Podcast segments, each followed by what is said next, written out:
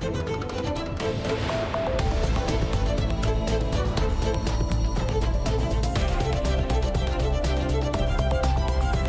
É quarta-feira, 6 de dezembro. Cláudia Costa, boa tarde. Ora viva, boa tarde. O serviço de autocarro que liga o Porto a Braga através da A3 foi retomado esta manhã, graças a um acordo feito diretamente entre os autarcas Rui Moreira e Ricardo Rio. A área metropolitana do Porto, que tinha terminado com esta ligação, mostra-se satisfeita com o desfecho, mas fala em jogada política. Depois de tentarem tudo, a freguesia de Marvila deitou o pés ao caminho e entregou em mãos esta manhã um documento na Câmara de Lisboa, um dossiê que reúne todos os problemas que afetam os moradores. Dizem que a freguesia foi esquecida pelo poder autárquico.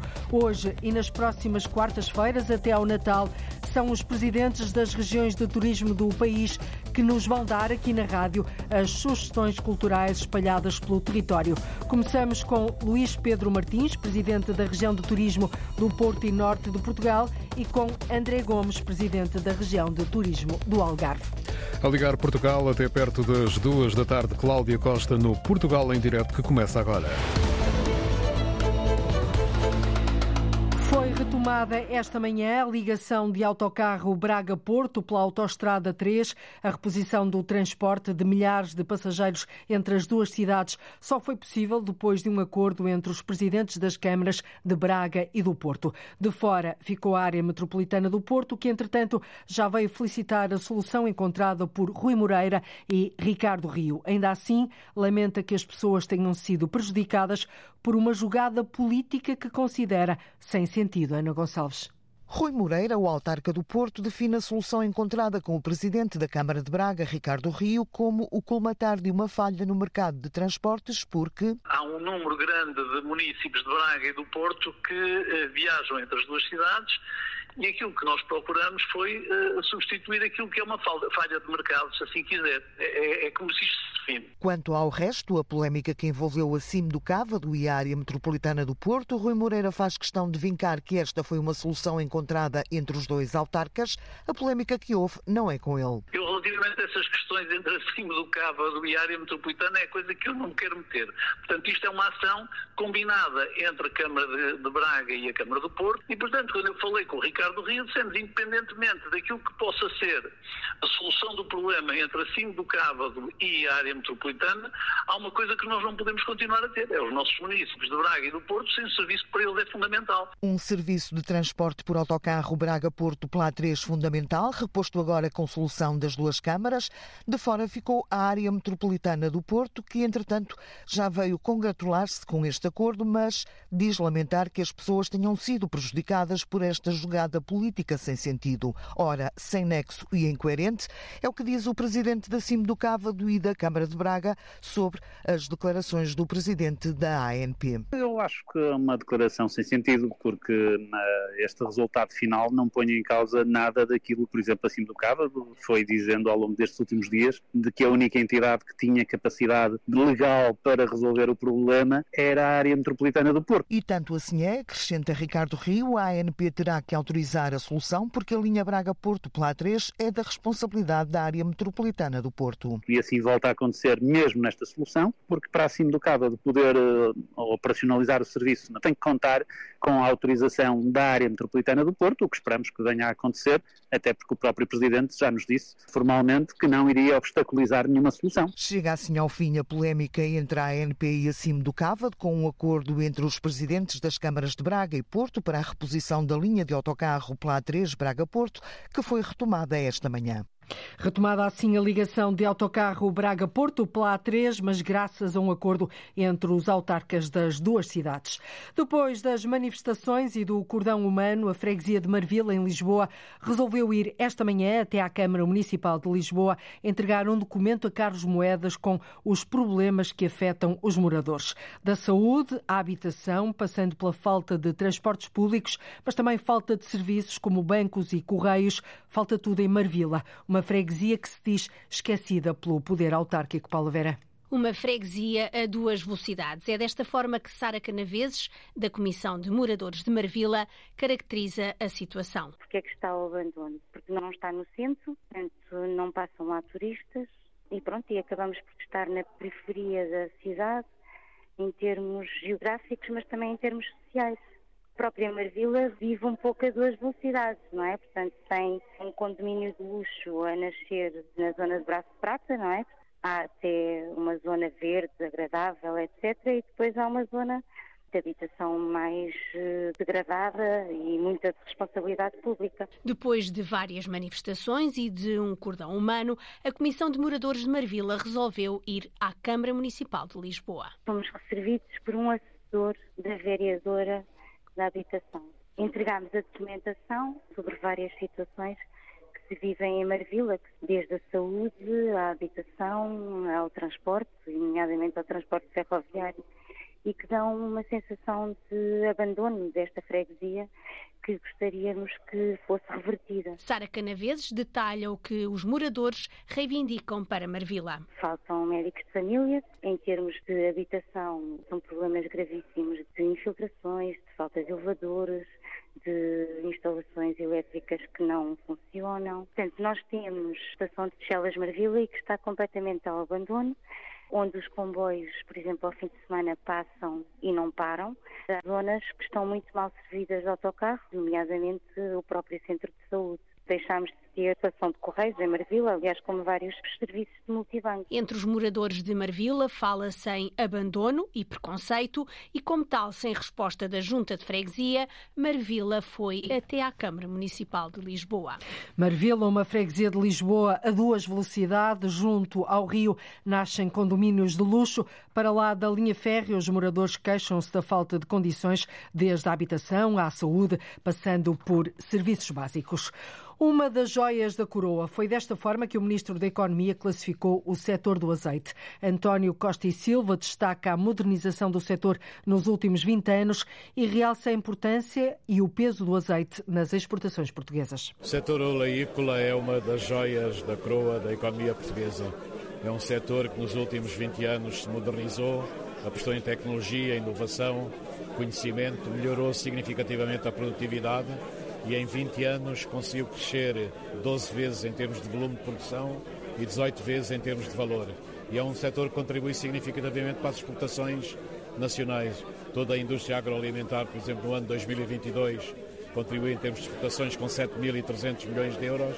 O setor oleícola é um sétimo disto, cerca de mil milhões de euros que está a exportar. E é um setor que tem investido também muito mais de mil milhões de euros por ano desde 2017 e tem um produto de altíssima qualidade, 95 a 98% do azeite que o setor oleícola produz é azeite virgem ou extra virgem, portanto de máxima qualidade. Declarações do Ministro da Economia em Beja, na décima edição das Olivum Talks, onde foram debatidas a evolução e as perspectivas do futuro do setor. Em relação ao facto dos fatores externos terem feito disparar o preço do azeite para níveis históricos, o Ministro da Economia acredita que seja uma situação temporária. Além da digitalização, a biotecnologia é o caminho mais importante para a produção agroalimentar na União Europeia. Aliar a tecnologia à produção agrícola é, de resto, o desafio que está na ordem do dia. A Confederação dos Agricultores de Portugal e a Associação Portuguesa de Bioindústria apresentam esta tarde, Pedro Ferreira, o resultado de um estudo. Os resultados da primeira fase deste estudo vão ser apresentados esta tarde e visaram essencialmente o mapeamento e compilação dos principais atores que desenvolvem soluções biotecnológicas aplicadas aos setores da agricultura, agroalimentar e florestal em Portugal. O objetivo é criar uma estratégia comum promovendo a modernização da produção e a competitividade do setor. Luís Mira, da Confederação dos Agricultores, garante que só assim se otimiza a produção agrícola em Portugal. É fundamental que, a par da digitalização, a biotecnologia é um caminho mais importante no atual contexto da produção de alimentos na União Europeia. Porque depois só assim é que conseguimos impulsionar uh, o desenvolvimento de novos produtos e de novas práticas agrícolas que sejam mais sustentáveis e que se permitam otimizar os processos produtivos. Luís Mira garante que nesta primeira fase as conclusões deste estudo irão ser aplicadas nos maiores produtores nacionais para depois se ir espalhando por todos os outros agricultores. O primeiro passo é sempre colocar esta tecnologia nos agricultores que são referência em cada uma das regiões e dos setores e depois uh, tentar que ela, dessa forma, as pessoas são sempre muito avessas à mudança e, e, pensamos que desta maneira é a forma mais prática e eficiente de promover a mudança de todos. É assim que isso já aconteceu com a tecnologia uh, em algumas das culturas que hoje têm uh, sistemas altamente sofisticados. São os agricultores de ponta que os utilizam e que depois se tornam, uh, eu diria,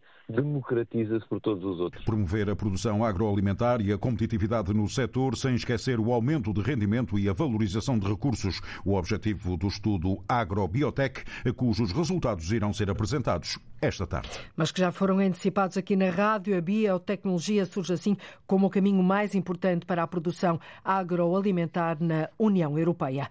A ausência de prática desportiva nas escolas pode estar relacionada com o insucesso escolar. As conclusões constam de um estudo que está a ser desenvolvido desde 2017 pela Universidade da Madeira, num universo de 300 alunos de cinco estabelecimentos de ensino. Um projeto que pode mudar a forma, Patrícia Cassaca, como é vista a educação física nas escolas. São evidências de um projeto de investigação que pretende compreender, intervir e transformar a forma como é olhada a educação física nas escolas. Helder Lopes, responsável pelo Centro de Investigação em Ciências do Desporto, Ciências da Saúde e Desenvolvimento Humano, CIDESD, diz que os alunos que praticam atividade física obtêm melhores resultados na escola. Os miúdos que têm um estilo de vida ativo, que têm maior satisfação com a vida, maior nível de aptidão física, são miúdos que têm mais sucesso escolar, são miúdos que têm melhor função cognitiva, com esse tipo de evidências. Se quisermos fazer uma campanha para a promoção da atividade física e para a importância junto dos pais, e se lhes dissermos eh, estão aqui os dados. Os miúdos que têm atividade física e atividade esportiva, e, e certamente também que participam em grupos de teatro, eh, que andam no, na, na, música, depois temos dados associados a isso, têm melhores resultados académicos. E há dados preocupantes aos quais é necessário dar atenção, sublinha Helder Lopes. Quanto maior a sua idade, menos atividade física fazem. Quanto maior a idade, menos gostam da escola. Aquilo que conseguem fazer ao nível da investigação envolve cinco escolas: Jaime Muniz, Francisco Franco, Gonçalves Jarco, Ângelo Augusta Silva e Eduardo Brazão de Castro. Trabalham desde 2017 com 10 turmas, com cerca de 300 alunos a participar no projeto. Esta preocupa-se em compreender o que se passa com a educação física, com os nossos jovens, com os hábitos que fazem, quais são a sua aptidão física, qual é a sua função cognitiva. Compreender para dar um feedback aos miúdos, aos professores, aos conselhos executivos, aos pais, para intervir, para eh, eles terem o resultado daquilo em que participaram. E depois vamos ver se efetivamente as pessoas se transformam. O responsável pelo CIDESD gostaria de ver este projeto estendido aos pais para um melhor conhecimento das razões de determinados comportamentos. A ausência de prática desportiva nas escolas pode estar relacionada com o insucesso escolar. É pelo menos isto que indica este estudo que está a ser desenvolvido na Universidade da Madeira. A estação ferroviária de Castanheira do Ribatejo, no Conselho de Vila Franca de Xira, uma estação de grandes dimensões, recebe durante o dia dia 5 mil passageiros, mas à noite mais parece uma estação fantasma, é o que dizem os passageiros. Há queixas de falta de vigilância. A Comissão de Utentes diz que é frequente as máquinas de títulos de transporte estarem avariadas e aponta o dedo à falta de serviços de apoio. O repórter João Ramalhinho foi até lá. No exterior, mas também no interior da estação de Castanheira do Ribatejo, os passageiros não poupam críticas pela falta de vigilância, especialmente no período noturno. Há mesmo quem compare a uma estação fantasma. A estação foi feita e é uma, uma estação fantasma, porque não tem nenhum trabalhador da CP, existem trabalhadores da IP, que percebe-se que, que, estão aí, mas não há, as bilheteiras é só de máquinas e muitas das vezes não funcionam. Muitos carros vandalizados, tanto deste lado como do outro lado da estação. Havia muitos vidros aí no estacionamento no chão. E nunca houve qualquer tipo de, de vigilância. Casas bem? Existem, não sei. não sei, estão completamente sempre encerradas. À lista de problemas junta-se o horário do único espaço de restauração, sublinha Pedro Gago, da Comissão de Utentes. Há um barzito aqui, que esse bar também está aberto só até à hora do, do almoço, da para tarde está fechado, à noite muito menos, e está sem ninguém completamente ali, não tem mesmo ninguém. Pela estação passam diariamente 5 mil pessoas que, acrescenta Pedro Gago, da Comissão de Utentes de Castanheiro do Ribatejo, encontram com frequência as máquinas para a compra de bilhetes Já me aconteceu comigo também, chegar ali para tirar o bilhete e a máquina não está a funcionar. Onde nós pedimos, tem duas bilheteiras aqui embaixo, onde nós pedimos também que uma dessas bilheteiras, pelo menos, esteja aberta de segunda a sexta. Não há segurança nenhuma aqui, completamente. Um, onde houve já três tentativas, três ou quatro tentativas de assalto, aqui de volta das 10 e tal, 11 horas da noite. Uh, que eu saiba, já vai uma média de 5 carros ou 6 que tentaram aliás, tentaram, não, levaram o mesmo catalisador. O catalisador, sim. Os carros estavam do lado de lá, porque este tem a esparga aqui e tem o outro lado de lá. Como também um, as casas de banho em si também não estão a funcionar. As casas de banho estão fechadas.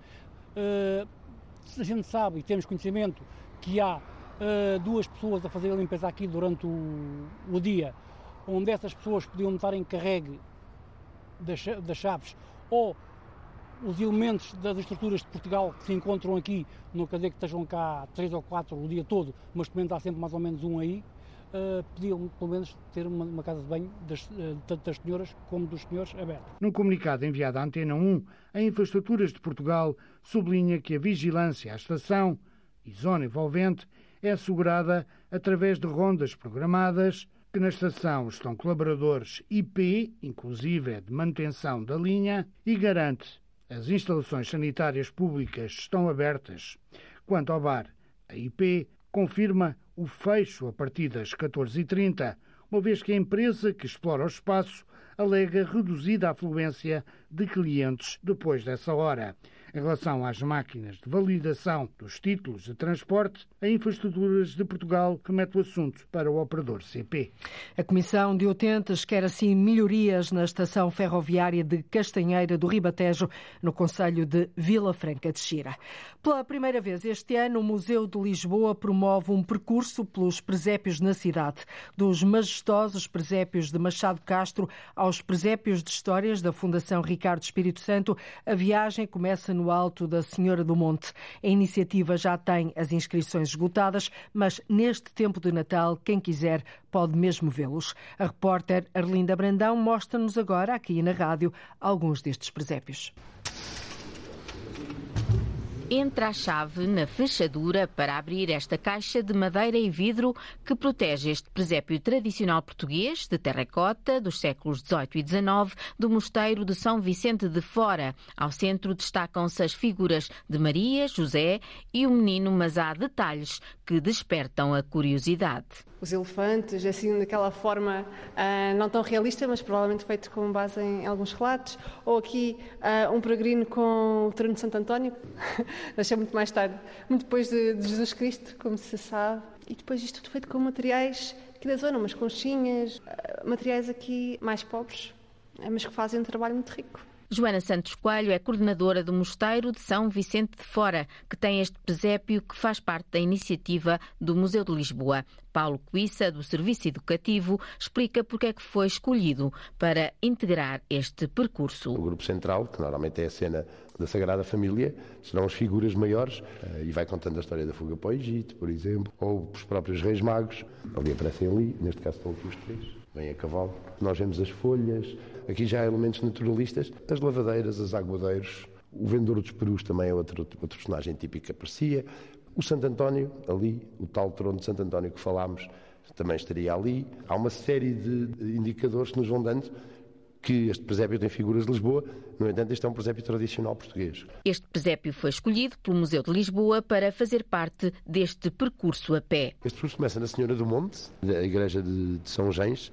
Nesse, nessa igreja temos um presépio do início do século XVIII. É um presépio de António Ferreira, da escola barroca, tipicamente barroca, do primeira metade do século, do século XVIII, portanto ainda antes do terremoto. Depois vamos à Graça, à Igreja da Graça, ao Convento da Graça, onde vai estar uma exposição do Delfim Manuel, que é um artesão português. Depois vimos aqui a São Vicente, a visitar este presépio que acabamos de ver. Depois vamos à Fundação Ricardo Espírito Santo. Na fase final do percurso por presépios de Lisboa está o da Sé, de Machado de Castro, o único assinado pelo escultor. Tem a data de 1766. Este presépio é daqueles que nós olhamos e ficamos parados a olhar porque imediatamente há uma série de detalhes que nos chamam a atenção.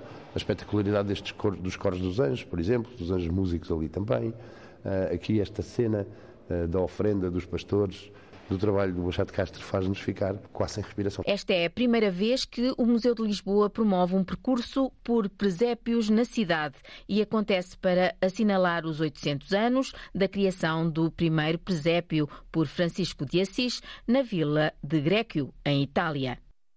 Em plena época natalícia, comemoram-se também os 800 anos da criação do primeiro presépio por Francisco de Assis na vila de Grécio, em Itália, e esta iniciativa pretende ir à descoberta de algumas destas representações em Lisboa.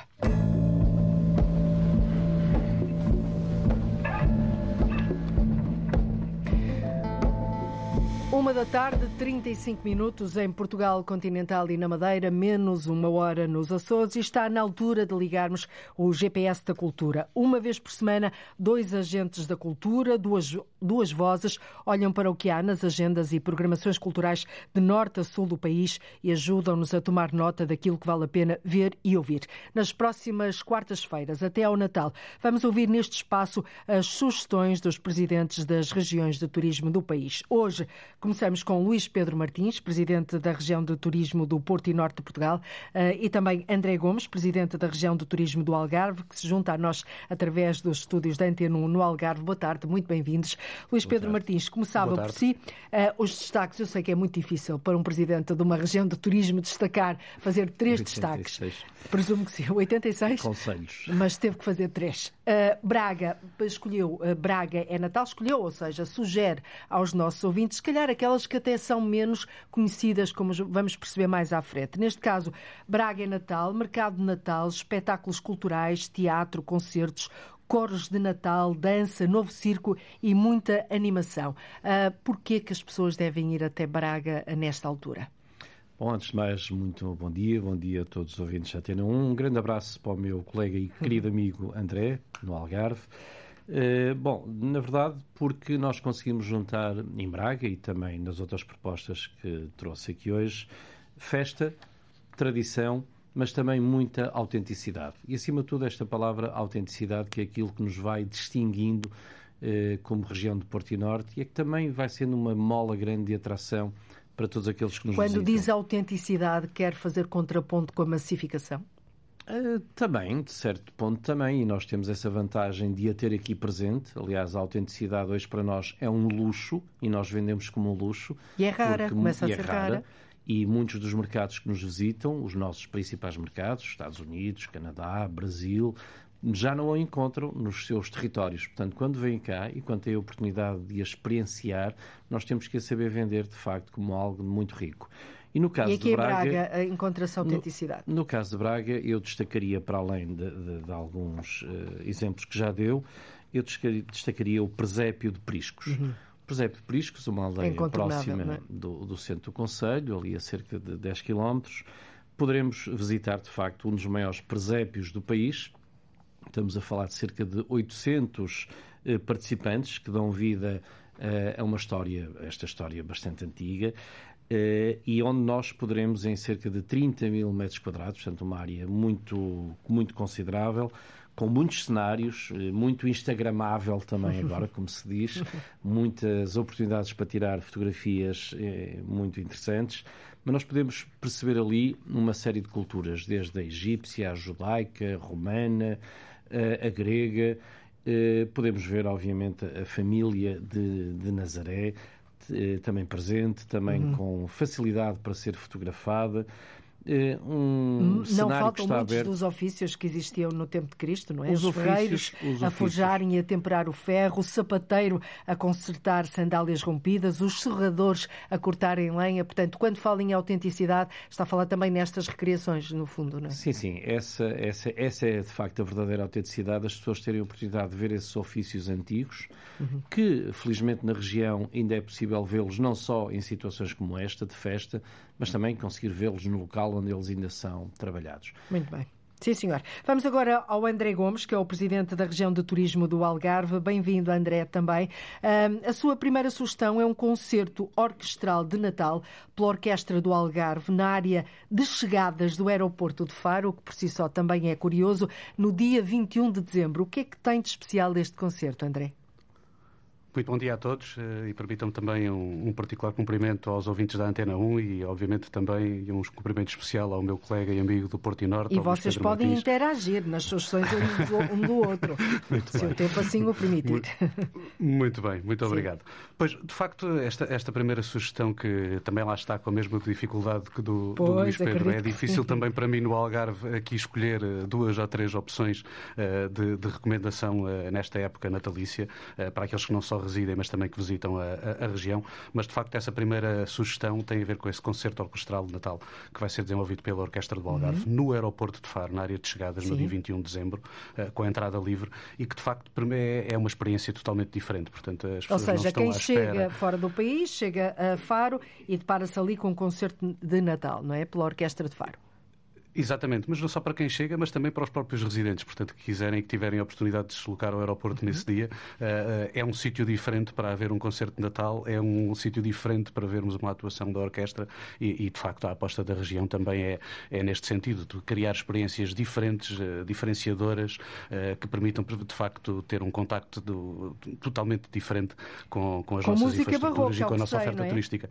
Exatamente, um fausto da música barroca de Bach e Handel será conduzido pela batuta de um maestro polaco uh, que foi criado no Porto, aí, aí bem perto de ti, Luís Pedro, o, o Ian Versba, uh, num programa corolado pelo, viol, pelo violino do solista Laurentio Simões uh, e, portanto, certamente vai ser uma, uma experiência extremamente enriquecedora para quem tiver a oportunidade Às 10 da manhã, no dia 21 de dezembro. Não se repete, Exatamente, às 10 da manhã, André. com a entrada livre. Não, não, é, é acontecimento único, exatamente. Muito bem, portanto, sendo, às 10 da manhã. Suspeito, sendo isso suspeito, posso dizer que esta orquestra é absolutamente extraordinária. Tive a oportunidade de ouvir recentemente muito e bem. vale mesmo a pena o programa. Vale a pena dar um salto até ao Algarve no dia 21 de dezembro uh, para assistir a este concerto nas, na área de chegadas do aeroporto de Faro. Luís Pedro Martins, vamos a outra sugestão. Sinfãs, uh, tão perto e tão longe do Porto, não é? Uh, relativamente perto, mas ainda muito longe em termos rodoviários, mas isso seriam outros 500. a magia do Natal na Serra, é este o, o chapéu desta sugestão. Será no dia 8 de dezembro, sexta-feira, feriado, que a Vila de Sinfãs vai acolher a chegada do Pai Natal. A programação essa é vasta, vai desde a animação de rua, casas temáticas, parque de diversões, promoção de espetáculos, não falta nada numa terra como, como se fez, não é? Sim, e passamos agora do calor do Algarve, Exatamente, para o frio da Serra. Que nós estamos aqui no Porto, Sim. para o frio, muito frio. frio. da Serra da Gralheira.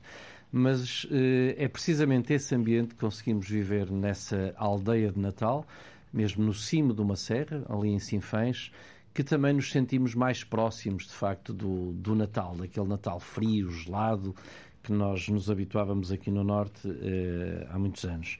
E a grelheira, de facto, enche-se de luz, de muita cor, de muitas iniciativas, mas o que é giro, e eu destaco, eu tive a oportunidade também já lá fui, com os meus filhos, uhum. e agora tenho que ir. Infelizmente, houve ali dois anos de interrupção na pandemia, porque é vivenciar tudo isto na própria aldeia, nas casinhas da aldeia. Portanto, as casas da aldeia, as casas estão lá desde As sempre, casas eh, seculares. habitadas pelos moradores? As casas também habitadas pelos moradores são abertas, algumas são ocupadas para ter pequenas exposições, pequenas demonstrações de gastronomia, de vinhos. Depois tem a casa do Pai Natal também, tudo também muito Mas numa destas casas não é, não, ou é uma casa feita para o Pai Natal? Não, são casas eh, que típicas? são típicas, são uhum. casas seculares, muitas delas, casas em pedra, eh, onde podemos entrar e visitar e percorrer, aliás, há uma espécie até de um passaporte, onde nós visitamos todas, vamos pondo também. E quanto é que custa esse passaporte? Uh, julgo que é tudo gratuito. É Sim, tudo gratuito? Depois, claro, que se quiser consumir, gastronomia, vinhos, os doces. Claro, isso tem que tudo pagar. Isso é? depois é pago. Mas isto, o que é giro ali de facto é estarmos a fazer isto no cimo de uma serra,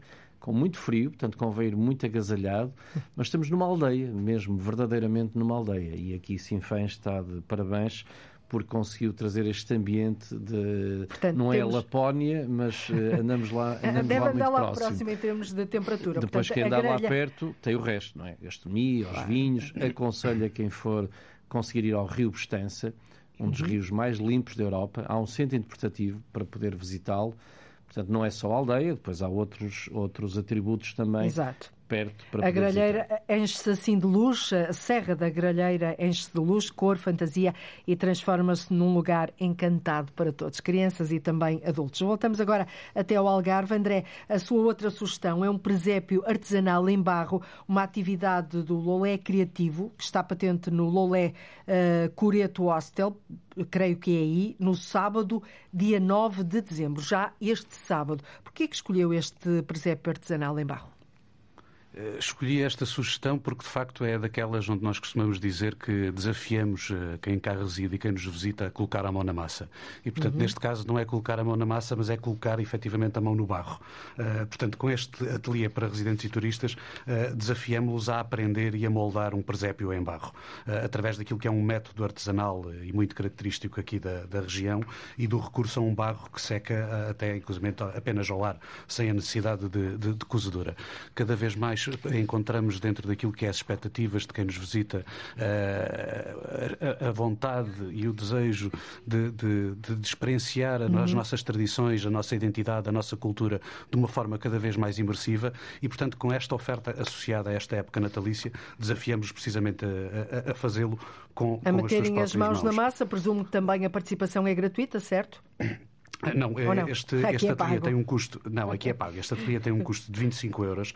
25? Uh, e, portanto, é de 25 euros, exatamente, e é um uhum. ateliê de escultura artesanal em barro que, ah. inclusive, vai ser ministrado quer em português, quer em inglês, precisamente para que possam ah. usufruir não só os nossos residentes e turistas nacionais, mas também aquilo que são os turistas estrangeiros e é só no uh, que sábado, procuram a dia região. 9? É só mesmo neste dia, exatamente, é neste dia, neste dia 9 de dezembro. Os bilhetes, presumo que podem comprar lá, ou têm que fazer sim, uma inscrição sim, sim, prévia? Sim, nesta, nesta, não, não, mesmo lá no, no Nolé Criativo. Muito bem, o tempo corre, vamos então às últimas sugestões. Luís Pedro Martins, uh, Bragança, destaca aqui Bragança, a festa dos rapazes. Quando falamos em autenticidade, também não poderemos deixar de falar disto. Na região de Bragança, entre 24 de dezembro, ou seja, véspera de Natal, e o dia 6 de janeiro, Reis, não é? Dia de Reis, uhum. algumas aldeias são animadas pela Festa dos Rapazes. É também conhecida por Festa dos Caretos, numa aldeia, Festa da Mocidade, noutra, Festa dos Reis uh, e Rio do Nor, ou simplesmente Festa de Natal. Uh, uma festa com vários nomes? Sim, é uma festa com vários nomes e eu, este destaque é pelo facto de este ser o Natal verdadeiramente transmontano. Muito português, mas muito transmontano. Não é o, o Natal do Pai Natal, nem do Menino Jesus. Este aqui é o Natal dos rapazes. É uma tradição muito antiga. Uh, as pessoas conhecem mais uh, os caretos de Pudense, Sim. mas os caretos também estão presentes aqui na aldeia património, de Aveleda. É? mundial. Património, património mundial. mundial da Humanidade. Eh, mas depois em Montezinho, em Bassal, em Rio do Norte, eh, em Vargem, em França, que é o nome também de, uhum. destas aldeias, conseguimos encontrar esta tradição feita na altura do Natal, onde aqui eu diria que a brincadeira é quem manda. A brincadeira entre os rapazes. Os rapazes solteiros e, e os são rapazes os atores privilegiados vão, não é? desta festa. Vão se metendo com as pessoas, vão percorrendo também as casas, vão sendo recebidos pelos mordomos, vão também recolhendo, obviamente, apoio para a festa do ano seguinte. E depois, no final do dia, há um momento muito engraçado onde eles se juntam todos e vão caricaturando os melhores ou os acontecimentos mais cómicos que ocorreram na aldeia naquele ano que agora termina. Portanto, fazem ali uma espécie de revista do ano fazem da aldeia, revista do é? ano, exatamente. Caricaturada. Caricaturada, com aquelas Isso existe também uma, uma, uma, atenção muito uh, redobrada à atualidade da região. Evidentemente, eles ao longo do ano vão apontando estes episódios mais caricados que vão acontecendo com as próprias pessoas muito da bem. aldeia, fazem uma crítica, uma espécie de uma crítica Sátira, social. Sim uma sátira e, e divertem-se uh, por aqui. claro, e mais uma vez, exemplo do que fiz em Sinfãs e em Braga, quem lá for tem o Castelo também de Bragança ao lado. Dá um tem, saltinho a Miranda. Dá um salto a Miranda, tem o Museu Abade Bassal, tem o Museu Graça, Graça Moraes. Moraes enfim, não faltarão. Tem o restaurante Estrela Tem o fumeiro transmontano. Tem o Bem, então, agora começa a abrir o apetite, nós ainda oh, não almoçamos. Olha, são, uh, temos uh, cerca de três minutos. Uh, André, vamos à sua última sugestão. Eu diria que não há tradição natalícia sem presépios e a prova é, é, é esta última sugestão. Também são presépios que o André escolheu de Castro Marim e Vila Real de Santo António. André, explique-nos o que é que têm de especial estes presépios. É, de facto, como disse, não há, não há tradição natalícia sem presépios, sem as, as aldeias de Natal uh, e, e, portanto, para além daquilo que, que são que é também é oferta... autênticos neste caso. Quando falamos em autenticidade a norte, neste caso Estes... no Algarve, também, não é? É, eu, eu, não quis utilizar a mesma palavra do Luís Pedro então, para não, para não parecer que estava a roubar. Ser? Eh, exatamente, precisamente, passamos para, para, para, o genuíno. Não, de facto, como dizia, não há, não há tradição natalícia sem presépios, sem as aldeias de Natal, e aqui também já agora permita-me evidenciar aquilo que é a aposta forte e o reconhecimento dessa aposta por parte dos municípios da região, que, que evidenciam e providenciam uh, uma série de experiências e de aldeias de Natal, de, de paradas, uh, como Portimão, Albufeira, Lolé, Tavira, e que desenvolvem um conjunto de iniciativas de animação nesta altura e que, e que, e que dinamizam muito aquilo que é uh, a região nesta, nesta altura. Mas voltando aos presépios em particular. O Algarve, uh, o Algarve não, não resiste a perguntar-lhe isto, André. O Algarve é pitoresco no Natal ou uh, o Algarve só vive no, no verão e, e na Páscoa? Não, está longe disso. O Algarve vive o ano todo e vive o, o ano Luís Pedro todo também de uma, forma, que vive o ano todo. De, de, uma forma muito característica e com uma identidade própria que Um que outro Algarve que é diferente do, do cartaz turístico. Exato, é, é, é exatamente. conhecer a Serra, a Serra Algarvia, o Barrocal. Eu sou suspeito. É da mesma forma que o, o, que o André conhece bastante bem o Porto, eu conheço também muito bem o Algarve. E na verdade há muito a descobrir nesta, nestas regiões. E mesmo no Algarve há muito a descobrir. Sim, André, Aldeias, pode... Aldeia de Alto, por exemplo, eu destaco. É, é, essa, é, é isso, também destaca André. Tem um minuto. Como nós, como nós costumamos dizer, temos todo um algarve de interior por descobrir e que não é tão reconhecido pelas pessoas. E porquê que não é? Isso também é esta falta de promoção, pergunto eu, uh, é culpa de alguém? Não, é Ou um realmente o turismo de, de sol e praia abafa o resto?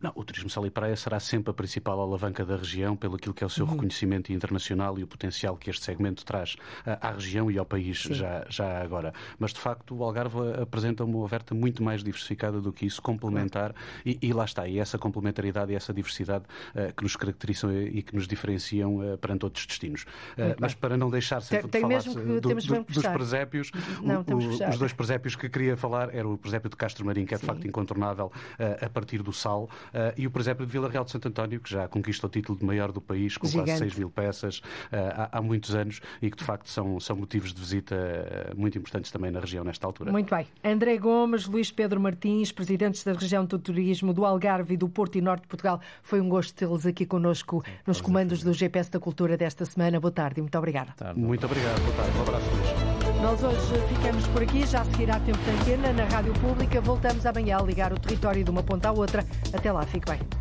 Cláudia Costa, hoje no Portugal em direto. Estamos a 7 minutos das duas da tarde. Liga à informação. Ligue à Antena 1.